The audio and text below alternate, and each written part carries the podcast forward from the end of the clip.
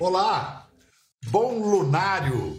Hoje eu me acomodo feliz aqui no meu sentador para abrir as entradeiras para ela. Aliás, a essa hora a multidão de público que ela tem deve estar dormindo em suas moradeiras, cabeça no cabeceiro ou no deitador, depois de ter tomado um suco de vaca quentinho. Afinal, ela escreve para crianças, só para crianças. Mas, peraí, deixa eu me corrigir. O público de nossa convidada pode sim estar bem desperto nessa madrugada.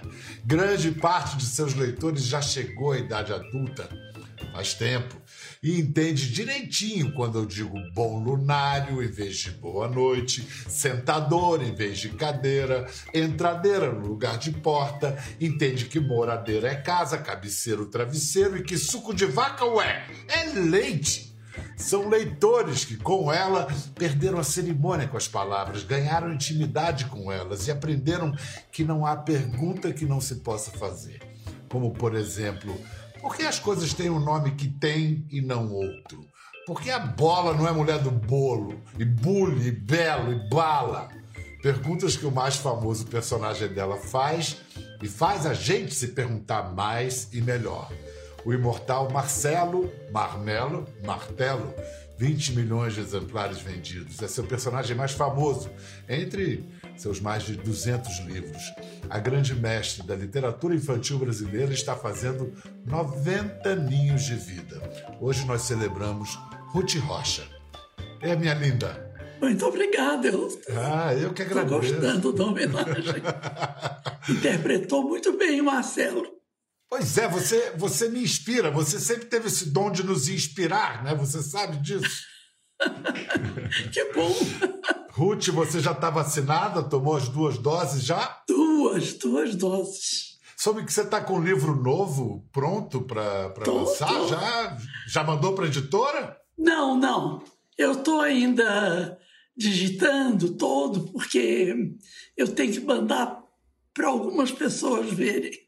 E uma, eu tenho uma sobrinha que ela é doutora em biologia. Então vou mandar, porque no meu livro tem algumas partes científicas. É um é, livro que é, chama O Grande Livro dos Macacos. Fala de macacos, evidentemente, e fala da evolução. Você escreve à mão ainda, Ruth? Até hoje ainda. escreve à mão? Escrevo à mão. Eu já escrevi muito à máquina, muito, muito. Mas depois comecei a trocar a máquina por máquina eletrônica, eu não acertei mais. Então eu voltei a escrever à mão. Vem cá, outra, outra novidade é que o seu famoso, livro mais famoso, Marcelo, Marmelo, Martelo, vai virar série de TV. E eu fiquei pensando, é uma história tão vamos, na falta de uma palavra melhor, é uma história tão literária, né? É sobre palavras, sobre a cabeça da gente simbolizando as coisas e as palavras. Como é que você imagina que isso vai ser adaptado para o audiovisual? Olha, eu, eu li algumas adaptações. Naturalmente, quando você passa de uma forma para outra, você modifica um pouco, né? Agora, eles fizeram Marcelo bem Marcelo mesmo ele é de uma turma e eles fazem isso, fazem aquilo, e ele fala daquele jeito, e todo mundo entende, não tem problema não. Até, o, até os outros aprendem, né? Tem um pedaço da história que, que o Catapimba fala. Não, não apara com, com o apanhador, apara com o pensador. Nesse livro do ano passado, Almanac do Marcelo, ele, é. inclusive, ele usa. Peraí, eu lembro da, da, da, cabeçada. Ah, não bate com a pensadeira, pega com a pegadeira. Não bate de cabeça, pega com a mão. Esse livro foi sua primeira parceria com a, com a Mariana, com a sua filha? Foi. Mas ela sempre foi, é, digamos, já era parceira desde criança, porque ela era, foi por muito era. tempo sua primeira ouvinte, a primeira leitora. Era, era ela? Era. Eu, eu, eu, eu dava para ela e dava para meu marido. E eles falavam uma coisa ou outra e eu atendia. Eles eram bem afinados comigo. Eu vou chamar agora para. Vou incluir na conversa para a gente soprar as 90 velhinhas metafóricas do seu aniversário. Uma grande escritora também, amiga sua de muito tempo, parceira de vida, de ofício, uma querida amiga minha também, Ana Maria Machado. Bem-vinda, Ana. Oi. Oh, Ruth, parabéns. Oh, obrigada. Muito obrigada. É. Ana, como é que vocês duas se conheceram, hein? Nós nos conhecemos porque eu, eu namorei o irmão dela e casei com ele, tive filhos com ele, enfim, nós fomos cunhadas. Depois eu me separei dele, mas nós continuamos parentas por parte de filho a vida inteira. Os meus é, filhos é. são sobrinhos dela. Mariana é minha sobrinha.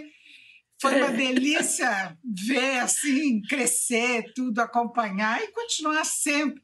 A Ruth seria a, a, irmã mais velha que eu pedi a Papai Noel e que nunca puseram no meu sapatinho e de repente apareceu na minha vida. Foi uma maravilha. E tem uma coisa muito curiosa que essa amizade de vocês começou é, por essas é, esse contraparentesco, como se dizia, é. mas, mas vocês não tinham nem ideia de que iriam se tornar escritoras e principalmente as duas maiores escritoras, ou das maiores escritoras infantis do Brasil. No Eu acho que ano. talvez não. Será que foi só coincidência ou vocês foram se influenciando uma a outra? Não, foi, foi coincidência, não foi? Foi coincidência. Foi. É incrível. Bom, tem uma coincidência que nós tínhamos uma amiga que fazia uma revista e que pediu história para nós duas. Mas não, nenhuma das duas tinha jamais escrito uma história. A Sônia ba é, é, Robato. Robato. É, Robato. É. E a revista, a histórica revista Recreio, que formou gera gera gerações, eu posso dizer. Ah, sim. É verdade. Estamos falando do fim da década de 60, começo da década de 70. Reza a lenda, Ruth, Isso. que a Sônia teve que trancar você, prisão domiciliar, para você tomar a tenência e escrever uma história. É verdade. Agora, é engraçado porque eu lembro da Ana Maria que falava que eu, eu contava histórias para minha filha. E a Ana Maria falava: escreve, você escreve, você contou uma história boa. Escreve isso, você lembra, Ana? Porque a maneira que ela contava histórias para a Mariana, isso quando ainda só tinha Mariana, o Rodrigo, meu filho, nem tinha nascido ainda. Mas a maneira com que a Ruth contava era sempre tão interessante. E a Mariana pedia história de tudo: história do livro, história do pé, história do sapato, história do cabelo. E um dia a gente estava vindo da chácara no carro, o Eduardo dirigindo, a Ruth sentada na frente do lado dele, com a Mariana no colo, que nesse tempo a gente levava criança no colo na frente, né? E aí a Mariana pediu a história do tijolo. Aí a Ruth começou brincando do tijolo do tesouro. Aí já ficou uma primeira brincadeira com palavra. Mas depois ela emendou com a história do tijolo. E quando eu vi ela contando aquela história do tijolo, quando acabou, eu disse, Ruth, você devia escrever isso. Porque você contou como se fosse a descoberta dos quatro elementos gregos. Porque tem aí a terra, a água que mistura para fazer argila, o fogo, o vento que sopra ali, tudo. Então, o ar, né, que estava ali, tudo. Então, é uma história que você devia escrever. Então, a noção de que a Ruth contava muito bem e a história tinha profundidade, né? não era só uma casquinha, tinha alguma coisa, tinha brincadeira com palavra e tinha sentido profundo, estava ali. Que maravilha. Mas aí precisou a Sônia te trancar, né, Ruth? Essa primeira história que você escreveu, Romeu e Julieta, fala o enredo dela por alto para gente. A história do Romeu e Julieta foi uma história que eu escrevi porque eu notei que a Mariana me fazia algumas perguntas a respeito das pessoas negras. E eu queria contar uma história para ela que mexesse com isso.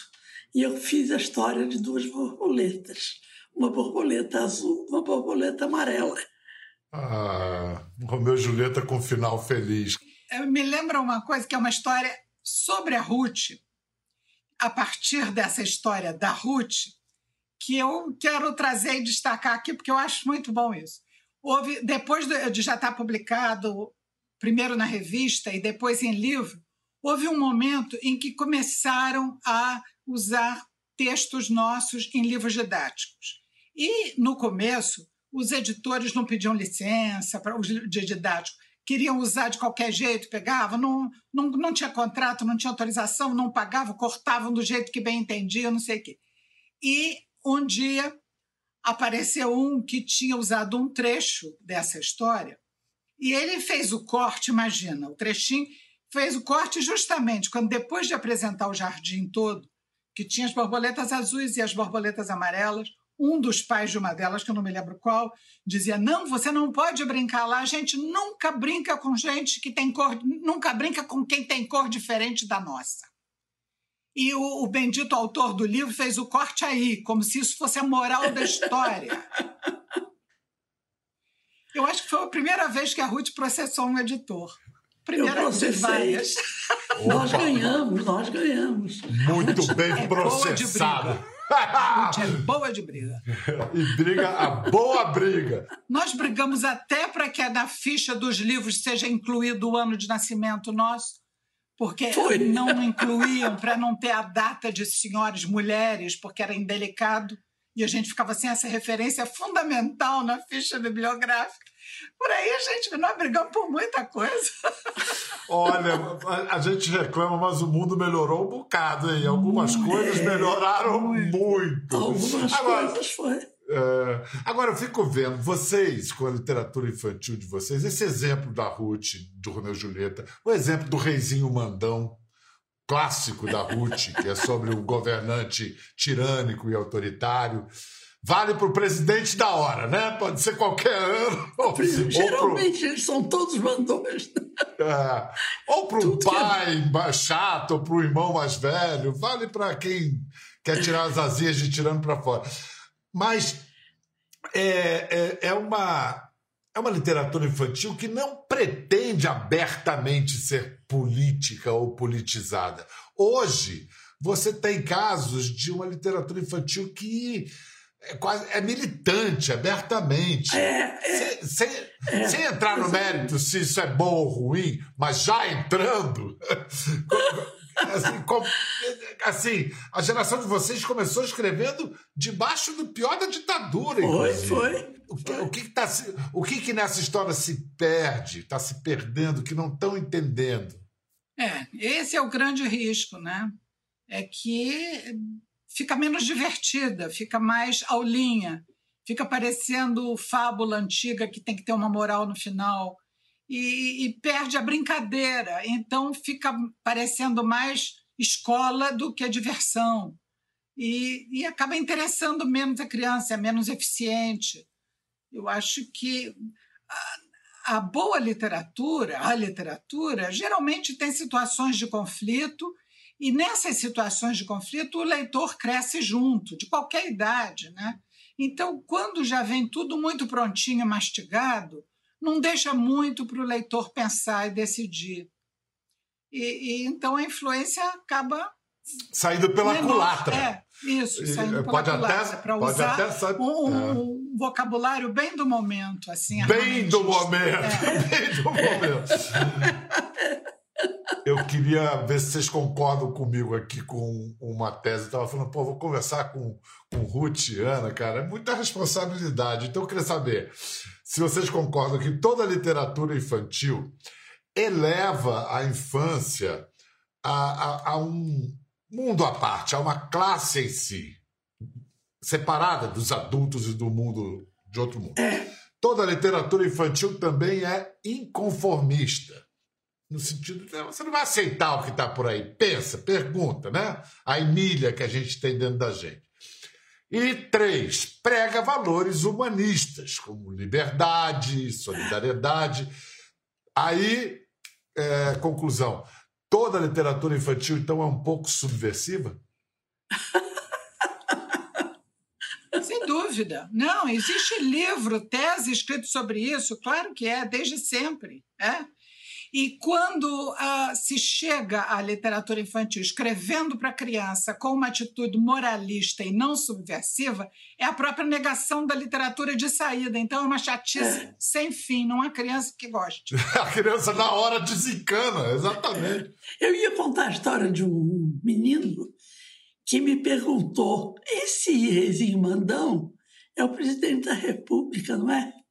E eu falei: pode ser, pode ser um pai mandão, pode ser um irmão mandão. Ele disse: mas esse é o presidente da República. Eu falei: é. Ele disse: você não tem medo da polícia? O que, que você respondeu? Muito, muito medo. ai, ai. Vamos ouvir alguns leitores, mas esses são mirins mesmo da Ruth, que a nossa produção juntou, e eles falando sobre Ruth Rocha, que é como uma entidade para a criançada. Vamos assistir. Oi, meu nome é Laura. Não, ah, Não, não, não consegui. Quer falar minha comida favorita? Não, não vou falar. É sobre livro, comida não tem livro, comida. Gosto da Ruth Rocha. Eu tenho uma almanac da Ruth Rocha. Eu não tinha nem sei o que é almanac. Ela faz livros dedicados às amigas e amigos que brincaram com ela quando ela era criança. Eu sei que ela é uma escritora bem antiga que já que escreve muitos livros legais. Para mencionar alguns, eu escolhi o trenzinho de Nicolau. O menino que quase morreu afogado no lixo, que era sobre um garoto chamado Walt Disney, que ele acumulou tanto, mais tanto, mais tanto lixo no quarto dele que ele quase morreu afogado lá dentro, você acredita? Trouxe dois livros é, da Ruth Rocha. Eu gosto de ler muito esses livros da Ruth Rocha porque eu gosto do jeito que ela conta, eu acho divertido e também porque tem alguns livros é, que contam um pouco sobre os esportes. E eu gosto muito de tipo futebol, esporte. Eu gosto da Ruth, da Ruth Rocha e gosto da história do Reizinho Mandão. Esse aqui é o livro da Ruth Rocha. É, eu amo Ruth Rocha, os livros da Ruth Rocha, e esse aqui é o último livro que eu li dela, que é o Reizinho Mandão.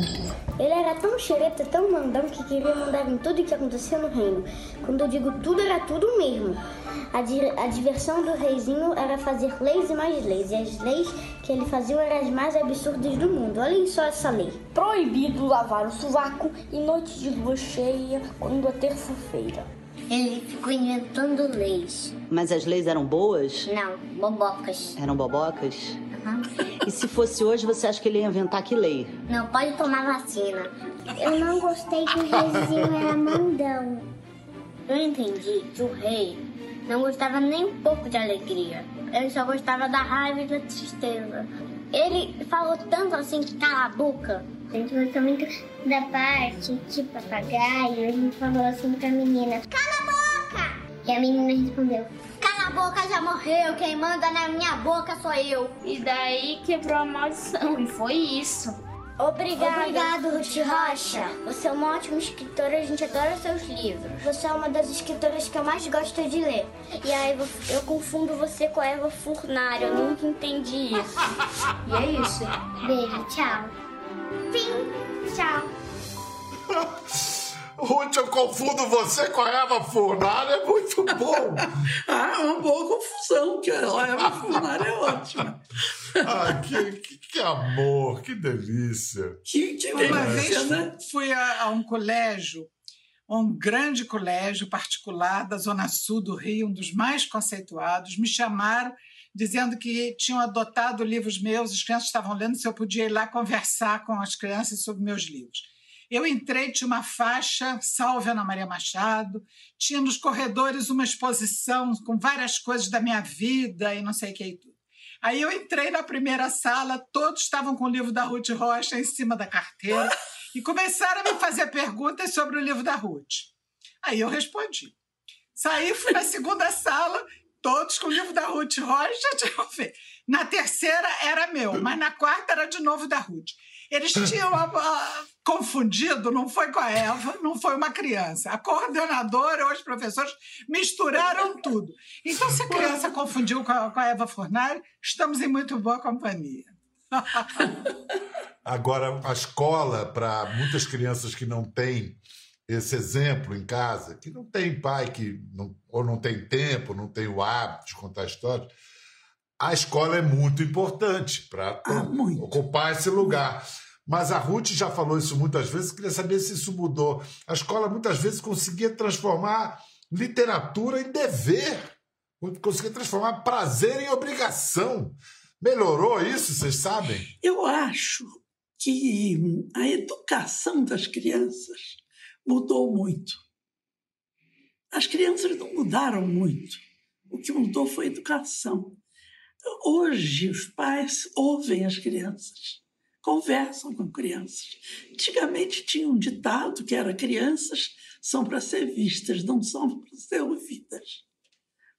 E ninguém ouvia as crianças. Acho que hoje, apesar de ter uns exageros, gente que ouve demais, também tem criança mimada, que faz tudo o que quer, mas eu acho que eh, os adultos estão respeitando um pouco mais a criança.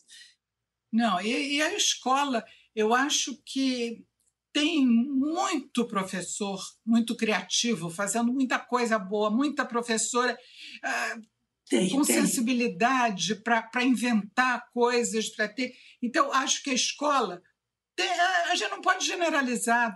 Enquanto esse país não puser como prioridade a educação, nós não vamos sair do lugar. Um país cheio de crianças sem futuro é um país sem futuro, né?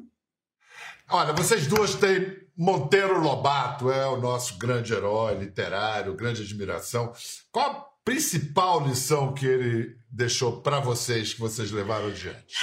Eu acho que liberdade, conhecimento e justiça. Eu acho que esses são os pontos que ficaram dentro da gente.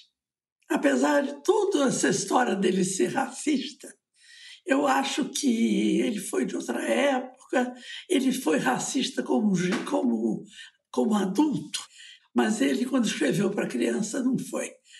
Então eu acho que eu acho que a gente tem que ler o livro e pode explicar para a criança. Né?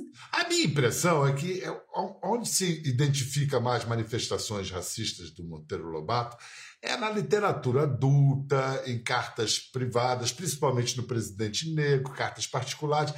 Mas, gente, na literatura infantil, o que é. Vem cá, quem é que dá jeito em tudo no sítio do pica-pau amarelo, Ana? Tia Anastácia. Quem fez a Emília? Tia Anastácia. Quem fez o Visconde, Tia Anastácia. Quem fez o irmão do Pinóquio, Tia Anastácia. Quem dá jeito em tudo, Tia Anastácia. E quem faz bolinho? É. Quem cozinha para São Jorge. E para o Minotauro. Para o É. Minotauro, Pro Mino... fez bolinho pro Minotauro, exato. É. não é? Então, para ler Monteiro Lobato hoje, Ruth, como é que a gente deve apresentar o Lobato hoje? O tratamento da Anastácia às vezes. Ô, tadinha, preta que nem carvão, aquelas coisas que, que há na obra do. mesmo na obra infantil, né? Olha, eu acho que eu acho, eu sou muito fã da mediação de alguém com o livro. Contar a história, eu acho uma coisa maravilhosa, acho que é muito bom contar a história. E acho que mãe, pai e professora eh, deveriam contar criticando, não só de Monteiro Lobato, de todo mundo. Não é contar, dizer, olha, mas isso não está certo, ele falou isso, mas não é. Porque as crianças precisam muito de aprender a criticar, de aprender a julgar. Então, eu acho Até que... perguntar para a criança: você acha que está certo ele escrever uma coisa dessas? E mostrar que a criança pode discordar. Não está certo por quê? Como devia dizer? É, o que, que é? é, Quer dizer, eu acho que você ir desenrolando isso para uma leitura crítica é uma oportunidade fundamental. Agora, negar a criança a oportunidade de travar conhecimento com isso, negar um, um pedacinho desse patrimônio que é nosso, de uma herança brasileira, né? de uma literatura, ou uma herança universal, porque a literatura é de todos. Então, dá uma pena. Eu acho que quem acha que tem que negar simplesmente, é, ou é porque não leu, ou porque ficou tão magoado que a gente tem que respeitar, mas tentar entender e tentar ver como dar a volta por cima, como essa pessoa pode enfrentar isso, porque deve ser muito machucado realmente para não admitir nem que se possa ler. Olha, eu adorei a nossa conversa. Quero agradecer muito, Ana. Obrigado pela participação. Muito obrigado, Ruth. Parabéns mais uma vez. E acho que o que é bom lembrar, não sei se vocês vão concordar comigo, muito antes do politicamente correto, a boa literatura, infantil ou não, sempre foi humanamente correta, né? Esse é o compromisso, né? Do quem escreve para é, Ah, sim, é verdade. É verdade os valores humanos é que contam, né? Em tudo. Cuidem-se, não vamos esmorecer. Vamos sair dessa. Vamos, né? Vamos sair dessa. Beijo, Ruth. Parabéns. Beijo, querida. Muito prazer em te ver. Tchau. Beijos para todos vocês, para vocês em casa. Muitos beijos. Viva Ruth Rocha. Gostou da conversa? No Globoplay você pode acompanhar e também ver as imagens de tudo que rolou. Até lá.